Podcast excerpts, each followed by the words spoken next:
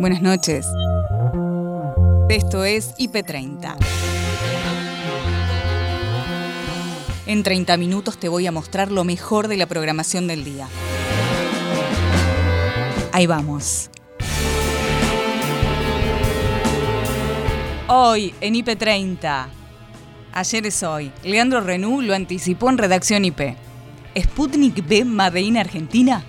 Hoy estuvo el ministro de Economía Martín Guzmán con un personaje del establishment más o menos conocido o bastante conocido, Marcelo Figueiras, titular del laboratorio Richmond. Argentina hoy fue a negociar a Rusia, no solamente por la deuda, sino por la fabricación local de la vacuna en, yo diría en tándem de Richmond con Rusia y con Argentina. Parece que esos tiempos van un poquito más rápido de lo que se esperaba. Veremos qué es lo que ocurre. Lo cierto es que Argentina quiere producir acá también la Sputnik B. Sí, qué noticia. Lo confirmó el ministro de Salud bonaerense, Daniel Goyán. Tenemos la noticia buena recién, un ratito, de que vamos a producir la vacuna Sputnik acá, en la provincia de Buenos Aires, en el laboratorio Richmond, un proceso que conocemos desde el inicio, del cual estimulamos y formamos parte. Bueno, hoy se hizo público, obviamente lo teníamos que tener en reservas a pedido del laboratorio. No, no podemos hacer una de relatos salvajes, para eso está la justicia. Así está el país, todos quieren que alguien le dé su merecido a estos personajes, pero nadie se atreve a mover un dedo. ¿Cómo ven los argentinos al Poder Judicial? ¿Confiamos? Algunos de los últimos informes hablaban de cerca del 90% de gente que desconfía y descree de su justicia. Es un hecho trágico. Si están en positivo, todo va. Y si no, la música. Pablo Esbaraglia agradece al público. Como ese rato, esas dos o tres horas que, pasaron viendo el concierto, hicieron que por un rato las penurias por las cuales estamos atravesando todos este, desaparecieran un poquito. Incluso gente quizás un poco más, nada, me decían, estoy con COVID, por esas dos horas me bajó la fiebre. Lo importante, lo destacado, lo que tenés que saber sin dosis de humo. La información y toda la información en IP Noticias, edición central. Noelia Barral Grijera, Gabriel Sued. Nos vamos a meter en el tema del día. Efectivamente, es claramente el tema del día. Involucra a una de las comunidades educativas más grandes de la Argentina, la comunidad educativa porteña. Hay muchas familias que a esta hora están en la incertidumbre, no saben si mañana tienen que poner el despertador, mandar a los chicos, a las chicas al colegio o no.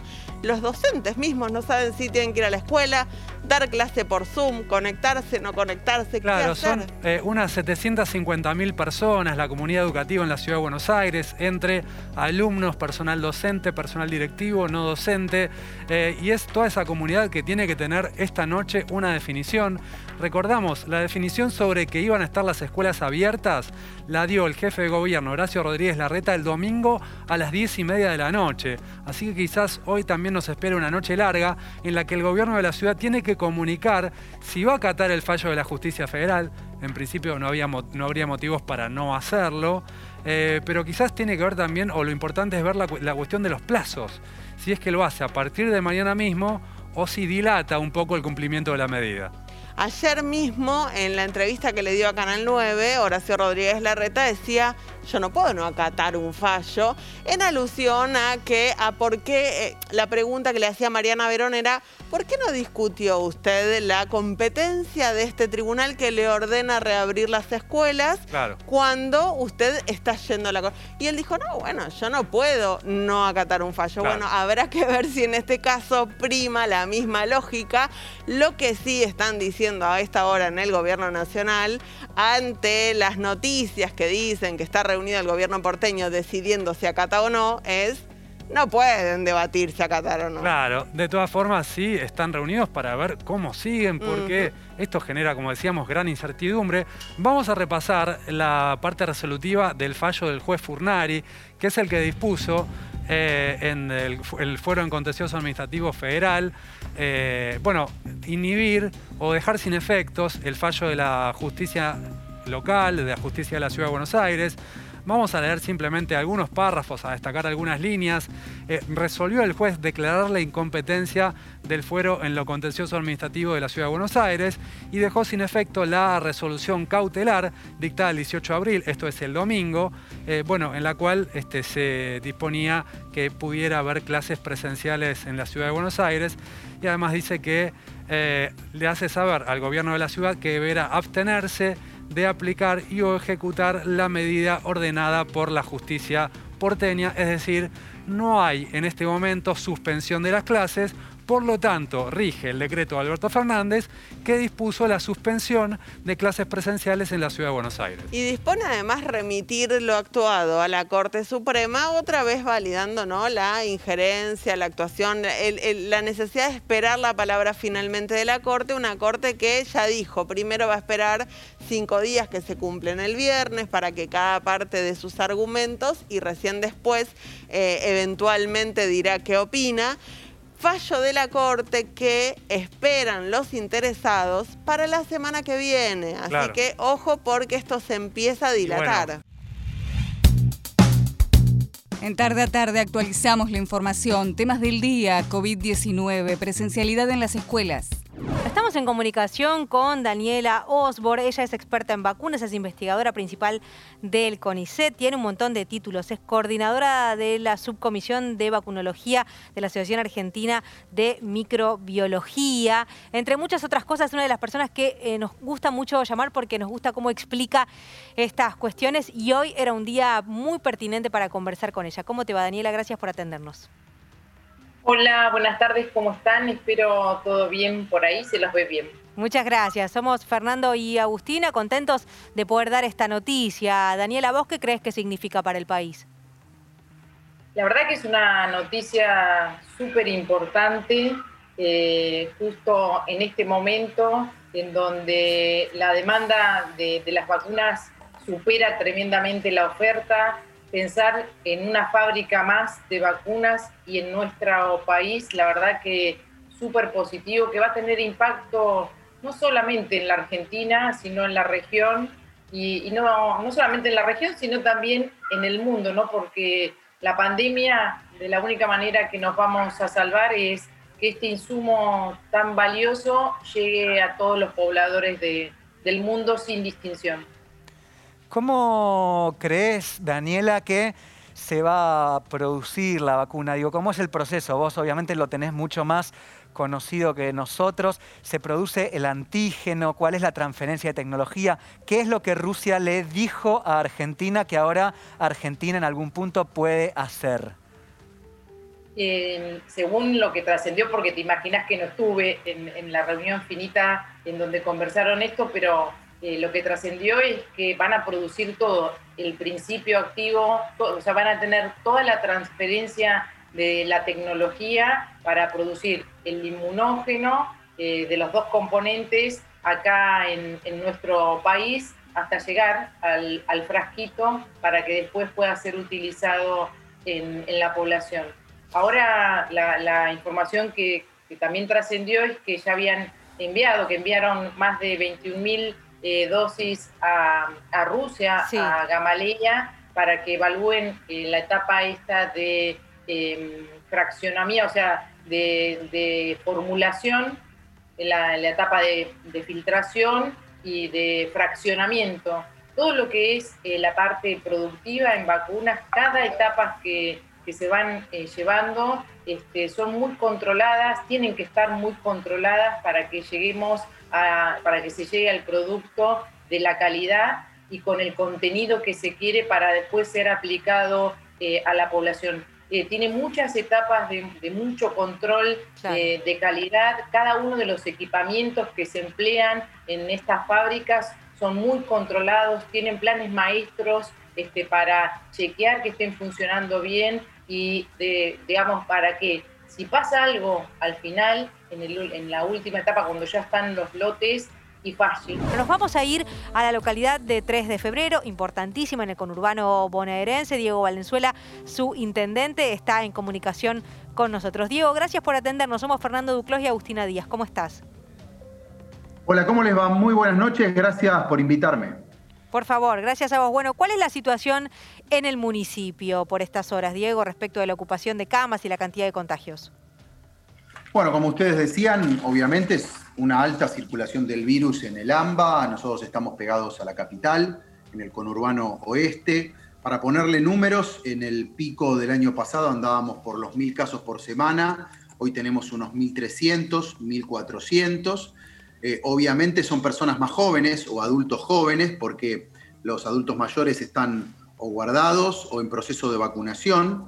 Eh, tenemos una positividad del 50%, o sea, de, cada dos personas que vienen eh, con alguna manifestación de síntomas, uno da positivo. Así que es un momento para mucha prudencia, mucho cuidado, eh, la ventilación, el tapaboca, la distancia, el protocolo y seguir buscando el equilibrio tan deseado entre salud, trabajo y educación. En cuanto a los hospitales, sí. ¿Sabes qué? Tenemos una información de último momento que te va a interesar a vos también compartir con nosotros. La compartimos.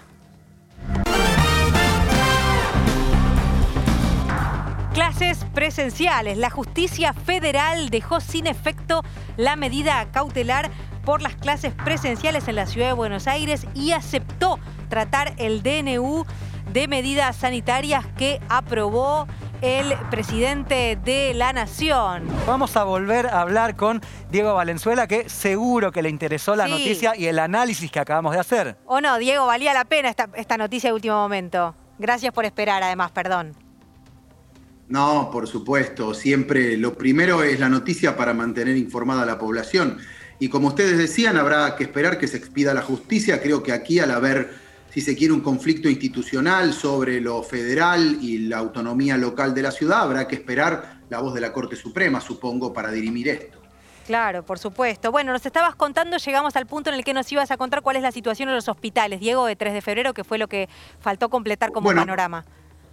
Aquí tenemos dos hospitales que son provinciales, Carrillo Bocalandro, además de las clínicas, consecuencia de esta mayor circulación, andan por un 80, 80 y pico por ciento, gran trabajo de los médicos, de, la conducción de los hospitales, eh, justamente articulando y buscando la manera de que las camas estén disponibles para lo programado y cada vez más para el COVID. Diego, ¿cómo ves el funcionamiento de las restricciones en tu municipio? ¿La gente está acatando o no?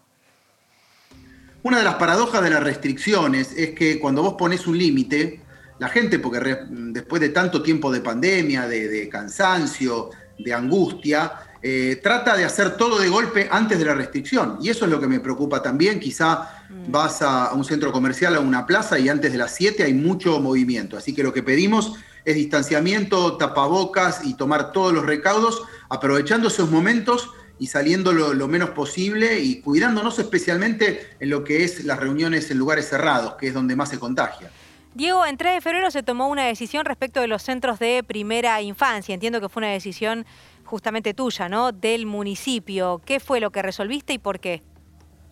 Bueno, primero en términos del debate general, nosotros pensamos que hay que ir buscando de nuevo un equilibrio entre salud, trabajo, porque no, no hay mucho margen sociolaboral como para cerrar la economía, y la educación.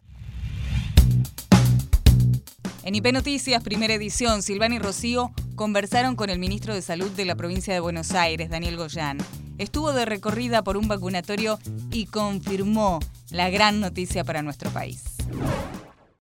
Tenemos la noticia buena hace un recién, un ratito, de que vamos a producir la vacuna Sputnik acá, en la provincia de Buenos Aires, en el laboratorio Richmond, un proceso que conocemos desde el inicio, del cual estimulamos y formamos parte. Bueno, hoy se hizo público, obviamente lo teníamos que tener en reservas a pedido del laboratorio, pero vamos a producir la vacuna Sputnik y esto nos va a dar otra dimensión próxima, eh, ya bastante inmediata, a que pueda comenzar a utilizarse vacuna Sputnik hecha en Argentina. Así que el esfuerzo que se pide en estos días extra de parar esta tremenda circulación del virus, de las variantes nuevas sobre todo, es eh, limitado en el tiempo si logramos vacunar rápidamente a la mayor cantidad de gente. Ese es el esfuerzo. Hoy tenemos un horizonte, el año pasado no, no estaba ese horizonte, ahora sabemos que estamos vacunando, no es que vamos a vacunar estamos vacunando. Lo vamos a hacer rápido, somos entre los países del mundo que más vacunas estamos teniendo, aún con todo lo que eso implica y el tremendo esfuerzo que hacen nuestras autoridades nacionales para conseguir vacunas. Así que bueno, transmitir esto, un poco más de esfuerzo, un poco más de cuidados y seguir vacunando. Ministro, eh, sabemos que hay demoras, ¿no? En relación a, las vacunas, a que lleguen a los diferentes países. ¿Usted cree que justamente este anuncio que se acaba de hacer en relación a la producción de la vacuna Sputnik aquí en nuestro país puede agilizar la campaña de vacunación? Eh, ¿Qué porcentaje estiman de la población nacional que pueda estar vacunada, por ejemplo, eh, a lo largo de este 2021? Primera etapa, primer hito, ya lo estamos por conseguir, son los 2.500.000 personas que mayor, que mayor riesgo tienen dentro de los grupos de riesgo. Luego sigue el segundo hito que va a ser esos 5 millones y pico de bonaerenses, estoy hablando de la provincia de Buenos Aires, que están dentro de los grupos de riesgo.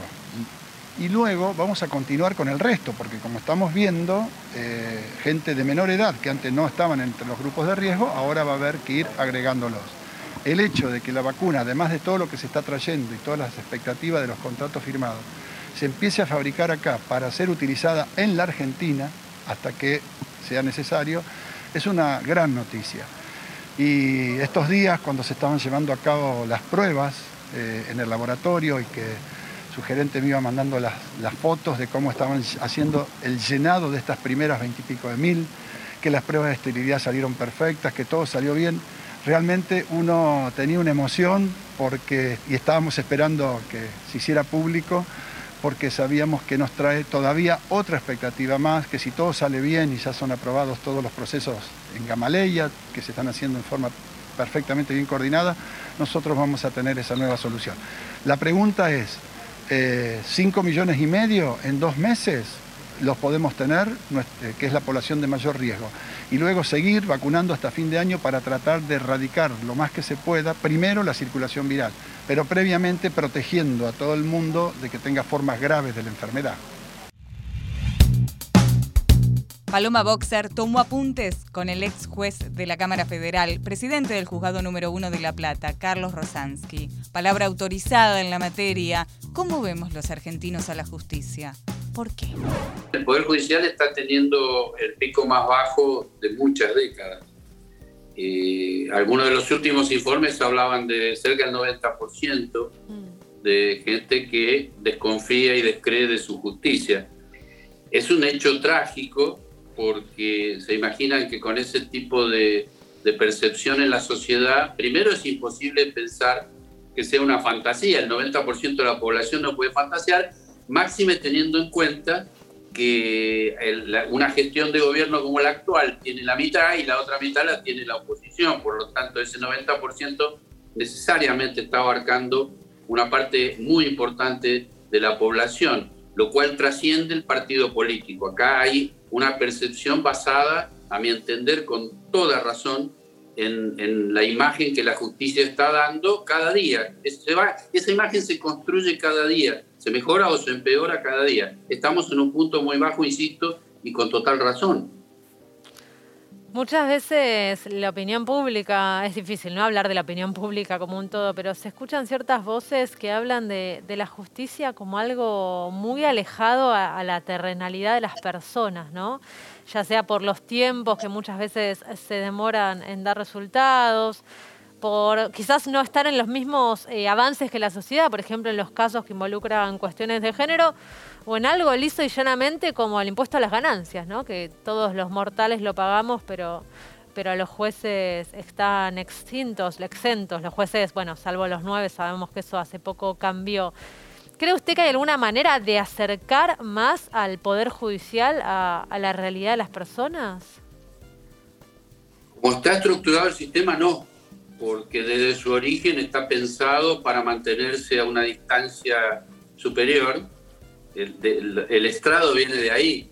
O sea, a los jueces no se los pone ni al mismo nivel ni más abajo, se los pone más arriba.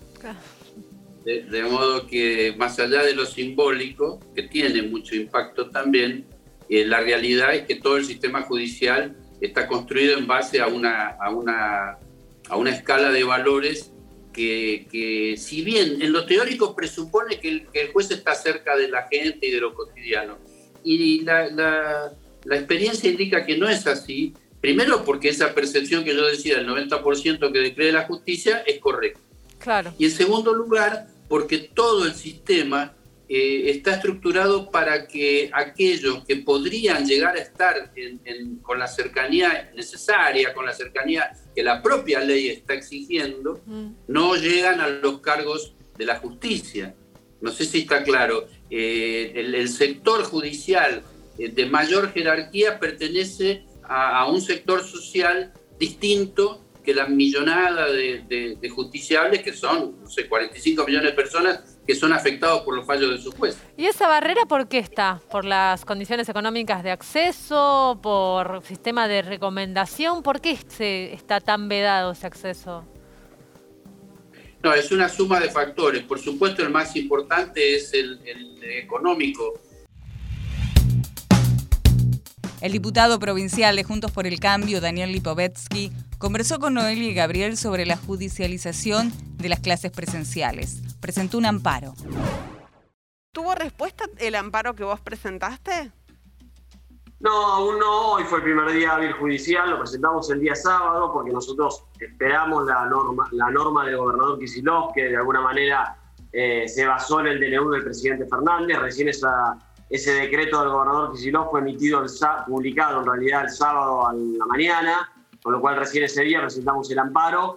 Suponemos que mañana, eh, esperemos que así sea, tengamos alguna resolución judicial, esperando que sean los mismos términos que lo dictaminó la la justicia porteña, eh, de alguna manera para empezar a, desandar este camino y poder empezar a, que los chicos de la provincia de Buenos Aires y del AMBA en realidad puedan tener clases, porque la discusión acá no es clases virtuales versus clases presenciales, sino que muchos chicos de la provincia de Buenos Aires, del AMBA sobre todo hoy, que eh, no tienen acceso a la tecnología y por lo tanto cuando no hay clases presenciales no tienen clases.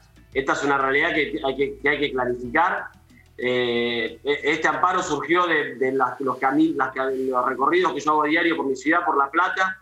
El viernes estuve en varias escuelas públicas de la ciudad y me contaban las, directoras de que la, mayoría de los chicos que van a las escuelas de la periferia platense, los barrios, de los barrios vulnerables, la única tecnología que tiene acceso es quizá un WhatsApp de uno de los papás, pero de ninguna manera pueden acceder a una tecnología para poder, poder recibir clases virtuales como sí pueden recibir otros colegios.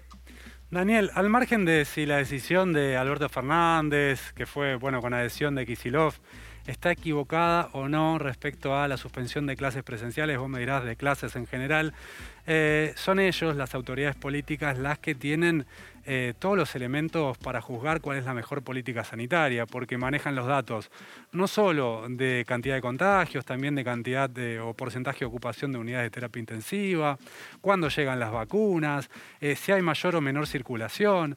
Eh, ¿Está bien que esto se judicialice cuando debería ser una decisión de las autoridades sanitarias equivocadas o no? Depende de la decisión que se tome. Todas las decisiones que, que toma un gobierno, cualquier gobierno, son pasibles de una revisión judicial. Eh, ha pasado cuando fuimos gobierno nosotros, también muchas, muchas, muchas decisiones del presidente Macri o de la gobernadora, María, gobernadora Eugenia Vidal eh, fueron judicializadas y en este caso eh, es válido que así sea. Después, por supuesto, la justicia analizará las condiciones. Lo que nosotros vemos en el caso de, de las clases que no hay elementos, ni siquiera estos datos que vos mencionabas, Gabriel, no están plasmados en ninguna de las normativas que tanto el presidente como el gobernador emitieron suspendiendo las clases presenciales. Y además había declaraciones de la propia ministra de Salud de, la Nación y del propio ministro de Educación de la Nación, que son especialistas en esto, si, si hay alguien que sabe de estos temas, son ellos dos, eh, que habían dicho claramente que, no era, que, que las clases presenciales debían seguir. Por lo tanto, la verdad que no entendemos mucho la decisión que tomó el presidente y tampoco el gobernador, y por lo tanto en ese marco la estamos cuestionando. Después hay otras decisiones que se tomaron en ese mismo marco que no tienen que ver con la educación, que creemos que había que tomarlas, porque en definitiva a todos nos preocupa sin lugar a dudas el aumento de los casos y esta segunda ola, por lo tanto las restricciones que se impusieron, por ejemplo, con el tema de la nocturnidad, eran lógicas que se tomaran en esta situación. Plan de vacunación en la provincia de Buenos Aires. El jefe de gabinete bonaerense, Carlos Bianco, confirmó que el 52% de los trabajadores de la educación ya están vacunados. Viendo la alegría eh, con que toda la gente acá se está vacunando, estamos vacunando en este vacunatorio mayores de 70 años, estamos aplicando aproximadamente 400 eh, vacunas por día en este vacunatorio y en la medida que obviamente vayan llegando, estaba escuchando eh, la información que estaban dando ustedes, que es, eh, coincide con la información que tenemos nosotros de que en los próximos días van a estar llegando vacunas desde los distintos destinos, así que nosotros, como dijo el gobernador, avanzamos a todo vapor eh, con nuestro plan de vacunación, que sabemos que es la única forma que nos va a permitir eh, salir de la pandemia, en algún momento salir de la pandemia cuando tengamos inoculados a la mayoría de los, de los y las bonaerenses. Los escucha. Bianco, buenas tardes. Ana Sicilia te saluda. Considerando este escenario, entiendo que se está terminando de vacunar a los mayores de, a los adultos mayores de 70. La idea es vacunar ahora a los de mayores de 60 con enfermedades previas. ¿Se va a lograr que el próximo fin de semana a los mayores de 60 sin enfermedades previas se pueda vacunar? Con estas últimas dosis que llegaron, entiendo, sin contar las de Sinopharm. Sí, en este, en este momento estamos vacunando mayores de 70 y mayores de 60 con enfermedades de base. Ese es el público objetivo que estamos vacunando. Eh, nosotros eh, tenemos que, llegar a unos 2.250.000 eh, vacunados en la provincia para completar este primer hito que marcó el gobernador, además del personal de salud, del 52% de los trabajadores de la educación que hemos vacunado, 30% de los trabajadores de seguridad que hemos vacunado eh, y con estas nuevas vacunas vamos a completar este primer hito y vamos a poder continuar vacunando ahora sí a los mayores de 60 entre 60 y 70 años en general y seguramente después empecemos con los mayores de 50 con enfermedades de base. Esa es la forma en que vamos a ir avanzando, más allá de algún grupo particular que se defina por, por una necesidad. Claro. Ministro, ¿qué tal? Buenas tardes, Pía Slapka lo saluda. Quería saber si, si nos podías precisar, ¿no? ¿Qué porcentaje de docentes en la provincia fueron inoculados ya, teniendo en cuenta que si bien se habla que el mayor riesgo, ¿no? Para para que circule el, virus, es justamente la circulación que traen, ¿no? la apertura de las escuelas. Pero quería saber si usted nos podía precisar qué porcentaje justamente de inoculados tienen los docentes en la provincia de Buenos Aires. Sí, eh, no solo los docentes, sino que nosotros definimos como conjunto poblacional a todos los trabajadores y trabajadoras de la educación, que son obviamente los y las docentes y también los auxiliares de educación. De ese grupo poblacional ya vacunamos el 52%. Eh, y esa tarea la llevamos adelante con la vacuna Sinopharm, como ustedes recordarán. Eh, hasta hace poco tiempo no estaba habilitada para vacunar a mayores de 60, por lo tanto teníamos que vacunar a menores de 60 años y pusimos como prioridad, porque siempre para el gobierno de la provincia de Buenos Aires la prioridad fue la educación, siempre, para todo gobierno peronista en la historia, me animo a decir, la prioridad fue la educación en la Argentina y por eso hemos vacunado prioritariamente con esas vacunas Sinopharma el 52% de los trabajadores y trabajadoras de la educación. Pablo Esbaraglia habló de su show en Somos PM y destacó la satisfacción que tiene que el público por un rato se vada de la realidad. Fue una decisión difícil en, en el momento, pero, pero pero la, hicimos realmente de, corazón, fue nuestro primer impulso.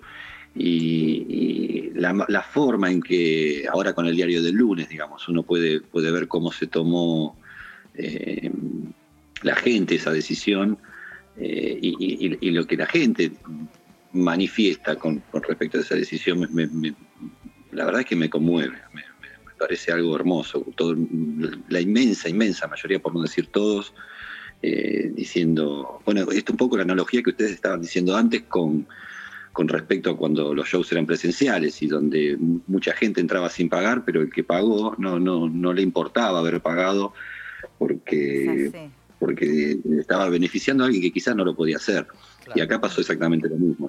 Es, inmensa la cantidad de mensajes en esa línea que hemos recibido mm. y, ya te digo, me, me da mucha emoción y además me llena de orgullo Creo que, los fricoteros somos un público mm. muy empático y somos un público muy, muy generoso. Pablo, en ese sentido iba justamente mi pregunta, ¿no? Preguntarte a vos como hombre, como músico, digo, ¿qué, qué fibra, qué, qué, mm, cómo atraviesa a un ser humano, ¿no? Eh, cuando llega, tiene la capacidad de llegar a tanta gente, ¿no? Hace tanto tiempo y toda la mística que hay alrededor de, su música, de sus recitales, eh, todo ese fanatismo eh, que hay en, torno, en torno a ustedes, ¿no? Como, como ser humano, digo, ¿qué, ¿qué, te toca? ¿Cómo te cambia? ¿Cómo te modifica? Mira, a mí, lo que más me pasa estos días es que es esto, eh, sentir el, tremendo agradecimiento de, un montón de personas que, te dicen, te manifiestan como, ese rato, esas dos o tres horas que, que, pasaron viendo el concierto, hicieron que por un rato las penurias por las cuales estamos atravesando todos este, desaparecieran un poquito, incluso gente quizás un poco más, nada, me decían, estoy con COVID, por esas dos horas me bajó la fiebre, eh, perdía, a un familiar eh, por COVID hace poco y, esto fue el primer eh, bálsamo que, tuve. Bueno, nada. yo cuando decidí hacerme músico de chiquito, tuve motivaciones más egoístas, quizás. Este, me, gustaba tocar la guitarra y me parecía una forma de, de comunicarme con los demás, pero, pero, pero después de, años y, estar ahora en este lugar y recibir esa, esa, calidad de mensajes, eh, bueno, nada, como, mm. es muy lindo, es muy lindo y, igualmente uno no, no piensa eh, e, en que es capaz de hacer esa potencia, digamos, yo creo que la potencia pasa por las canciones del indie, por esa música increíble eh, que nosotros intentamos representar con, todo el amor y con todo el, trabajo que, le podemos poner. Pero, pero bueno, semejantes devoluciones realmente son, son, son impactantes y me, me emocionan un montón. Y hasta acá llegamos por hoy. Acordate que podés ver las notas completas en nuestro sitio www.ip.digital y en nuestro canal de YouTube búscanos como IP Noticias y suscríbete. Hasta la próxima. Buenas noches.